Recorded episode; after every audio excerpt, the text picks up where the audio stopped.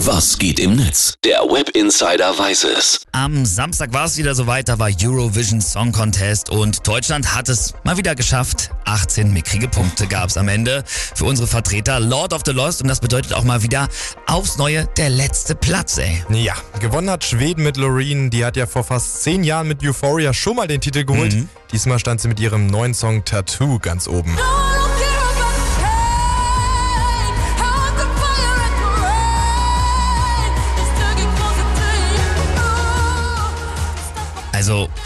eine richtig gute Stimme hat sie schon, das, das muss man ihr zugestehen, aber ansonsten haut es mich jetzt auch nicht so vom Hocker. Nee, nicht wirklich, oder? Hab mir den ESC auch wirklich wie jedes Jahr aufs Neue wieder reingezogen. Mhm.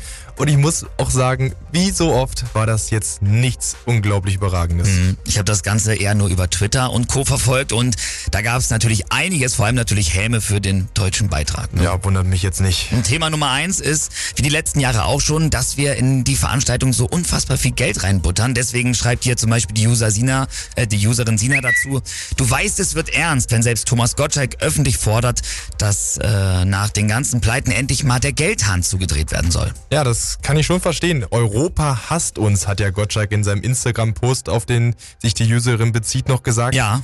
Warum wir für den ESC aber immer noch so viel Geld investieren, ach, keine Ahnung, das versteht doch auch wirklich keiner mehr, oder? Man muss halt nur aufpassen, dass man jetzt nicht als schlechter Verlierer dasteht.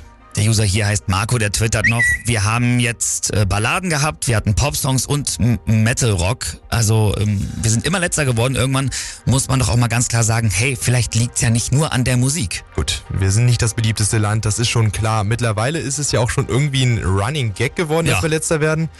Ja, aber nicht, mal von unseren Nachbarländern gab es ja Punkte. Das ist so traurig. Ja, überraschend war es am Ende nicht. Am traurigsten waren die User deswegen auch nicht, aber ähm, eher, dass er jetzt hier bald weg ist. Der Werwolf ruft um Wieseln von Gollum und Gattin. Sie sind nicht bei Twilight oder Herr der Ringe, sondern beim ESC 2050. Was hat sie denn um den Hals? Ein Strick mit Blumenkohl? Vielleicht als Strafe für das schrecklich trutschige Kleid. Die Power-Scheinwerfer bei Sunnas Lightshow haben bestimmt bis rüber nach Schweden geleuchtet. Hoffentlich haben die Schiffe das nicht falsch gedeutet und sind im Öresund gegen die große Brücke gedonnert. Peter Urban, eine absolute Legende. Ja, das war mal ein Best-of von Peter Urban.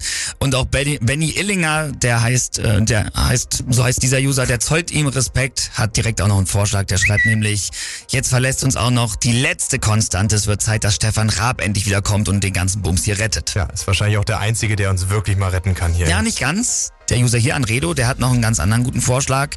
Der schreibt nämlich, wie wär's mit Anke Engelke und Bastian Pastewka, genauso wie in der neuesten Staffel von Last One Laughing. Endlich wieder Stefan Raab, Wade Hade Duda Vibes. Das wär's doch. Schuh, schuh, schuh, scha, scha, scha. Hallo Universum, ja, was haben wir denn da? Scha, scha, scha.